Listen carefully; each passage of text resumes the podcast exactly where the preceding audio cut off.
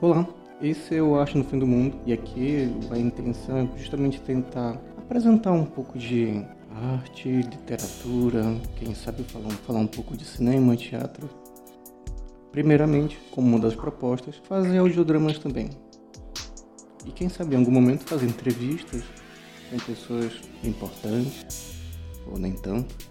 Bem, como um audiodrama, existe um respeito de autoria e direitos autorais que são bastante importantes aqui no nosso país. Então se começa por livros de domínio público, que no fim das contas são livros que todo mundo pode ler, reproduzir, copiar. E primeiramente, começar com um autor que eu aprendi a gostar recentemente, que é da minha terra, que eu não sabia, que é o Inglês de Souza. Então fiquem à vontade para ouvir A Feiticeira, lembrando que é, recomendável o uso de fones de ouvido.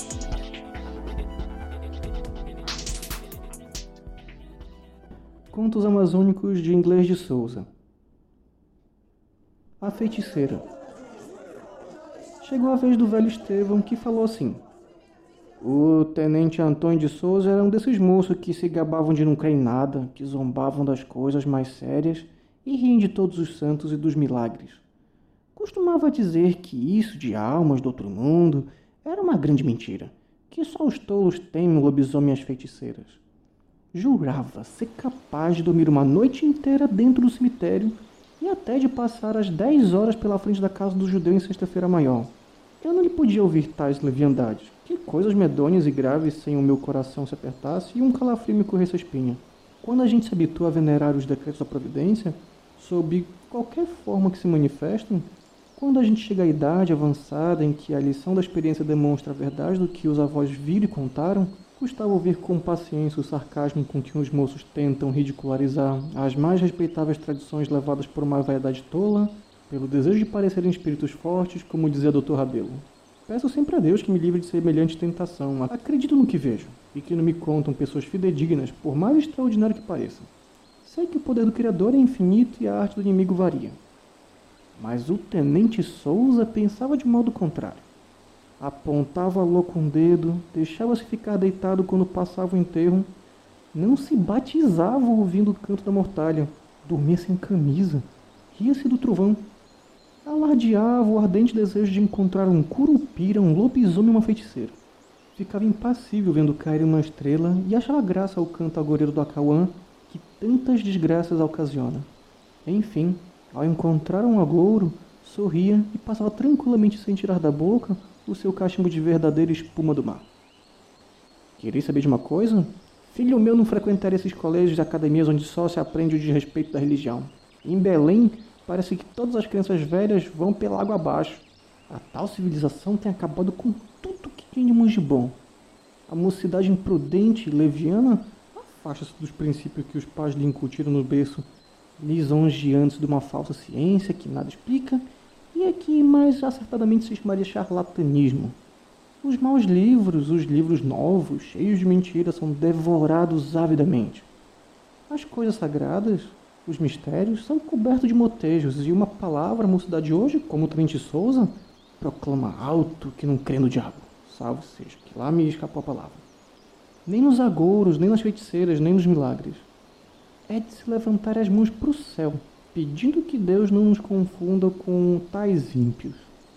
O infeliz Antônio de Souza, transviado por esses propagadores do mal, foi vítima de sua leviandade ainda não há muito tempo. Tendo por fato de meios abandonado o estudo da medicina, veio Antônio de Souza para a província em 1871 e conseguiu entrar como oficial no corpo de polícia.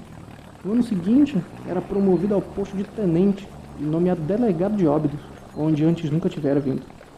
O seu gênio, folgazão e sua urbanidade e delicadeza com todos, o seu respeito pela lei e pelo direito do cidadão faziam dele uma autoridade como poucas temos tido.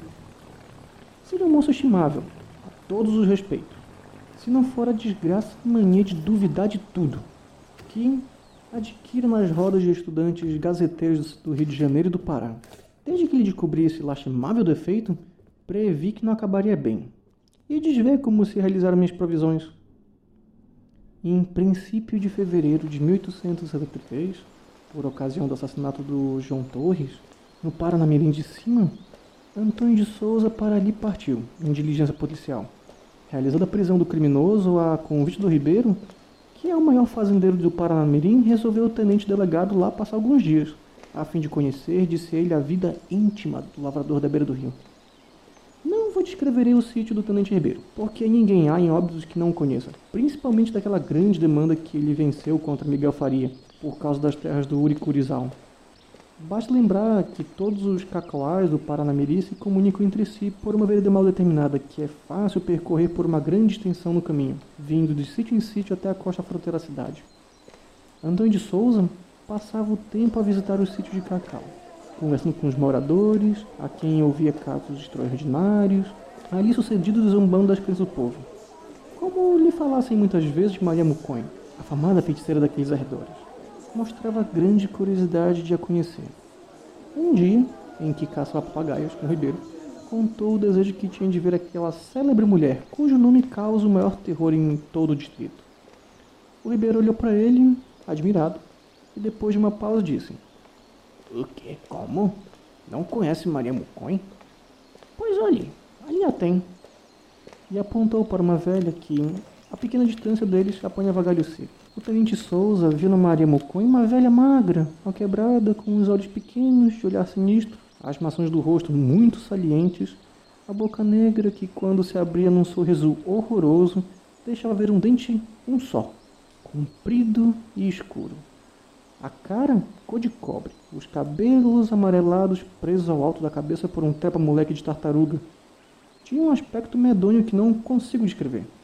A feiticeira trazia ao pescoço um cordão sujo de onde pendiam numerosos bentinhos falsos. Já se vê com que procurava enganar o próximo para ocultar a sua verdadeira natureza.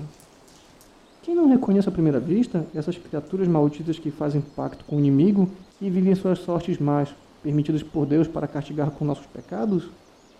A Maria Muconho, segundo dizem mais línguas, que eu nada afirmo nem quero afirmar, pois só desejo dizer a verdade para o bem-estar da minha alma.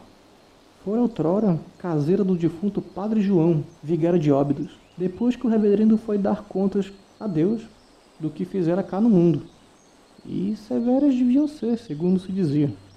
A Tapuia retirou-se para o Paranamiri, onde, em vez de cogitar em purgar seus grandes pecados, começou a exercer o hediondo ofício que sabeis, naturalmente, pela certeza de já estar condenado em vida.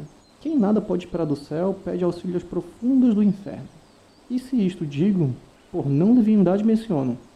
Pessoas respeitáveis afirmaram-me ter visto a tapuia transformada em pato, quando é indubitável que Mucon jamais criou aves dessa espécie. Mais um Antônio de Souza que não acreditava nessas toleimas, por isso atreveu-se a caçoar da feiticeira. Então, tia velha, é certo que você tem pacto com o diabo? E lá me escapou a palavra maldita, mas foi para se referir ao caso tal como se passou. Deus me perdoe. A tapuia não respondeu, mas pôs-se a olhar para ele com aqueles olhos sem luz que intimidam os mais corajosos pescadores da beira do rio. O rapaz insistiu, admirando o silêncio da velha. É certo que você é feiticeira? O demônio da mulher continuou calada e, levantando um feixe de lenha, pôs-se a caminhar com passos trôpedos. Souza impacientou-se. Falas ou não falas, mulher do... Como moço de agora, o tenente gostava muito do nome do inimigo do gênero humano. Os lábios da velha arregaçaram-se, deixando ver o único dente. Ela lançou ao rapaz um olhar longo, longo, que parecia querer transpassar-lhe o coração. Olhar diabólico, olhar terrível, de que Nossa Senhora nos defenda, a mim e a todos os bons cristãos. O riso murchou na boca de Antônio de Souza. A gargalhada próxima, a arrebentar, ficou-lhe presa na garganta.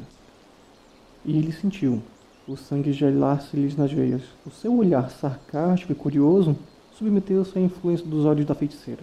Quissá, pela primeira vez na vida, soubesse então o que era medo. Não se mostrou vencido. De rija têmpera de incredulidade vai, era ele. Começou coisa. a dirigir motejo de toda espécie velha, que se retirava Bruxa. lentamente, curvada e trôpega, parando de vez em quando e voltando para o moço, o olhar amortecido. Este conseguiu no final soltar o riso, dava gargalhada nervosa e assustavam os japins, e afugentavam as rolas das motos do cacauau. Louca e imprudente mocidade. Quando a Maria Mucone desapareceu, por detrás dos cacaueiros, Ribeiro tomou o braço do hóspede e o obrigou a voltar para casa. No caminho, ainda deram alguns tiros, mas de caça nem sinal. pois se algum animal acertou, o chumbo foi num dos melhores cães do Ribeiro, que ficou muito penalizado e viu logo que aquilo era a gota. O Ribeiro, apesar das ladroeiras que todos lhe atribuem, é homem crente e de bastante siso. Quando chegaram à casa de vivenda, seriam seis horas da tarde. Ribeiro desprobou com brandura ao amigo que fizera a feiticeira, mas o desgraçado rapaz riu-se dizendo que iria no dia seguinte visitar a tapuia. De balde, o dono do sítio tentou dissuadi-lo de tão louco projeto. Não conseguiu. Era demais a mais esse dia, uma sexta-feira. Antônio de Souza, depois de ter passado toda a manhã muito agitado, armou-se de um tessado americano e abalou para o cacauá. A tarde estava feia. Nuvens cor de chumbo cobriam quase todo o céu. Um vento muito forte soprava do lado de cima, e o rio corria com velocidade arrastando velhos troncos de cedro e pedentões enormes onde jaçanãs soltavam pios de aflição. As aninhas desviavam-se curvando sobre as ribanceiras. Os galhos secos estalavam e uma multidão de folhas desapegava-se das árvores para voar ao sabor do vento. Os carneiros aproximavam-se do abrigo, o gado mugia no curral, bandos de periquitos e papagaios cruzavam-se nos ares em grande algazarra. De vez em quando, dentre as temas aninhas, saia a voz solene do unicórnio, procurando aninhar-se às fétidas ciganas aumentavam com um grasnar corvino e de grande agitação do rio, do campo e da floresta. Adiantavam os sapos dos atoleiros e as rãs dos capinzais, o seu concerto noturno alternando o canto desenchabido. Tudo isso viu e ouviu o Tenente Souza, no meio do terreiro. Logo, se transpôs à soleira da porta, mas convencerá um espírito forte a precisão dos agouros que nos fornece a maternal e franca natureza? Antônio de Souza internou-se resolutamente no cacaual. Passou sem parar nos sítios que ficavam no caminho, e os cães de guarda, saindo-lhe ao encontro, não conseguiram arrancar a profunda meditação em que caíram. Eram seis horas quando chegou à casa de Maria Muconha, situada entre terras incultas nos confins dos cacauais da margem esquerda, e, segundo dizem, um sítio horrendo e bem próprio de quem o habita. No palhaço miserável, na narrativa das pessoas dignas de toda consideração, se passavam as cenas estranhas que firmavam a reputação da antiga caseira do vigário. Já houve quem visse, ao clarão de um grande incêndio que iluminava a tapera, a Maria Muconha dançando sobre a cumieira danças diabólicas, abraçadas a um bode negro, coberto com um chapéu de três bicos, tal qual como ultimamente usava o defunto padre. Alguém, ao passar por ali, às dez horas, ouviu o triste piar do muro cultural ao passo que sufocava um forte cheiro de enxofre. Alguns homens, respeitáveis, que por acaso achavam nos arredores da habitação maldita, depois de noite fechada, sentiram tremer a terra sob seus pés e ouviram a feiticeira berrar como uma macaco. A casa era pequena e negra. Compõe-se de duas peças separadas por uma meia parede, servindo de porta interior uma abertura redonda, tapada com um topé velho. A porta exterior é de japá, o teto de pindoba gasta pelo tempo, os esteios e caibros estão cheios de casas de cupins e de cabras. Souza encontrou a velha sentada à soleira da porta, com o queixo metido nas mãos, os cotovelos apoiados nas coxas, com o um olhar fito num bem-te-vi que cantava numa embalbeira. Sob a influência do olhar da velha, o passarinho começou a agitar-se e dar gritinhos aflitivos. A feiticeira não parecia dar pela presença do moço que lhe bateu familiarmente no ombro. Sou eu, disse. Lembra-se de ontem? A velha não respondeu. Antônio de Souza continuou depois de pequenas pausas venho disposto a tirar a limpo as suas feitiçarias. Quero saber como é que foi que conseguiu enganar toda essa vizinhança. Hei de conhecer os meios que te servem. Maria Mucou embaixou a cabeça, como para esconder um sorriso. Com uma voz trêmula e arrastada respondeu. Ora, me deixe branco. Vá embora, que melhor. Não saio daqui sem ver o que tem na casa. E o atrevido moço preparava-se para entrar na palhoça, quando a velha, erguendo-se de um jato, impediu-lhe a passagem. Aquele corpo, curvado e ordinário, ficou direito e rico. Os pequenos olhos, outrora amortecidos, lançavam raios, mas a voz continuou lenta e arrastada. Não entre, branco, vá-se embora. Surpreso, o tenente Souza estacou, mas logo, recuperando a calma, riu-se e penetrou na cabana. A feiticeira seguiu. Como nada visse o rapaz lhe atraísse atenção no primeiro compartimento, avançou para o segundo, separado por aquela abertura redonda, tapada com um topé velho. Mas aí, a resistência que a tapuia ofereceu à sua ousadia foi muito mais séria. Colocou-se de pé, crescida e tesa, à abertura da parede, e abriu os braços para impedir com o corpo a indiscreta visita. Esgotados meus brandos, Antônio de Souza perdeu a cabeça. E, exasperado pelo sorriso horrendo da velha, pegou-a por um braço e, usando toda a força do seu corpo robusto, arrancou-a dali e a atirou no meio da sala de entrada. A feiticeira foi bater com a fronte no chão, soltando gemidos lúgubres. Antônio arrancou a esteira que fechava a porta e penetrou no aposento. Seguido da velha de rastros, pronunciava palavras, os dentes negros num riso convulso e asqueroso. Era um quarto singular o quarto de dormir de Maria Muconha. Ao fundo, uma rede rota e suja. Um canto, um montão de ossos humanos pousadas no punho da rede. Uma coruja branca com algodão parecia dormir. E ao pé dela, um gato preto descansava numa cama de palhas de milho. Sobre um banco rústico estavam várias panelas de forma estranha. E das traves do teto pendiam cumbucas rachadas, de onde escorria um líquido vermelho parecendo sangue. Um enorme urubu, preso por uma embira no esteio central do quarto, tentava picar um grande bode preto e barbado, que passeava solto como se fora o dono da casa. A entrada de Antônio de Souza causou um movimento geral. O muro curtutu entreabriu os olhos, bateu as asas de um pio lúgubre. O gato pulou para a rede, o bode recuou até o fundo do quarto e arremeteu contra o visitante. Antônio, surpreendido pelo ataque, mal teve tempo de desviar o corpo e foi logo encostar-se na parede, pondo-se em defesa com o testado que trouxeram. Foi então que, animada por gestos misteriosos da velha, a bicha toda avançou numa fúria incrível. O gato, correndo em roda do rapaz, procurava morder, fugindo sempre ao testado. O urubu, solto por encontro da corda que prendia, esvoaçava-lhe em torno da cabeça querendo bicar-lhe os olhos. Parecia-lhe que moviam os ossos humanos amontados num canto, e das cumbucas corria sangue vivo. Antônio começou a arrepender-se da imprudência que cometera, mas era um valente moço, e o perigo lhe redobrava a coragem. No lance certeiro conseguiu ferir o bode no coração, ao mesmo tempo de que dos lábios saiu inconsciente uma invocação religiosa. Jesus Maria! O diabólico animal deu um berro formidável e foi recuar cair sem vida sobre o manto de ossos.